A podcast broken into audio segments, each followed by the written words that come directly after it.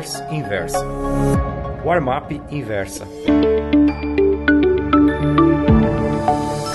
Os ruídos políticos, principalmente os receios quanto à habilidade de negociação do governo para aprovar a reforma da Previdência, têm pressionado o mercado financeiro e vão continuar provocando volatilidade até que o avanço nas discussões fique mais evidente. Assim vimos a tendência de alta no curto prazo do Ibovespa, sendo ameaçada após o índice romper os 94 mil pontos ontem, 7 do 3. Apesar disso, a tendência principal de alta segue inalterada, uma vez que, mesmo com a recente correção, o índice ainda sobe algo em torno de 7% em 2019. Vale lembrar que esse processo e correção já vem ocorrendo desde a semana passada, depois que o presidente Jair Bolsonaro afirmou estar disposto a negociar alguns pontos da reforma da Previdência, antes mesmo do início das discussões com o Congresso. Entre os pontos que o presidente mostrou disposto a negociar estaria a redução da idade mínima de aposentadoria das mulheres para 60 anos em vez de 62, conforme apresentado no projeto inicial.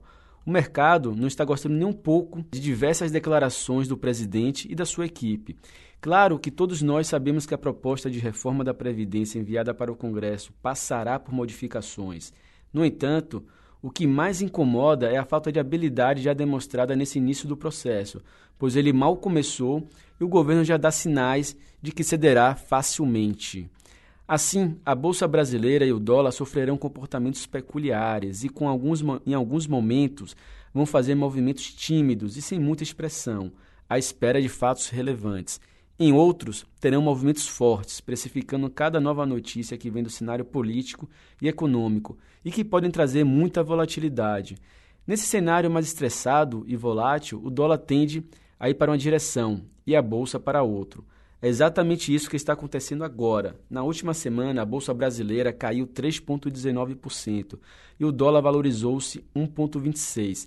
Apenas nessa semana curta após carnaval, a moeda norte-americana já sobe quase 3%, encostando nos 13,90. Por isso, é sempre importante ter seguros na carteira, como nos mostrou recentemente a última eleição no Brasil, onde o dólar saiu de algo em torno de 3,15, alcançando a cotação acima dos 4,20 em apenas três meses, e o Ibovespa caiu em torno de 15% neste mesmo período.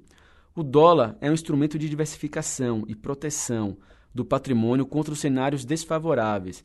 Não somente uma proteção para o seu portfólio de investimentos, como também para os seus planos como a viagem ao exterior. Mas será que vale a pena comprar dólar agora? Vou mostrar para vocês entenderem um pouco da tendência da moeda norte-americana e ver uma sugestão de proteção para este cenário. Gostou dessa newsletter? Então escreve comentando a sua opinião no e-mail warmap.inversapub.com. Um abraço, José Castro.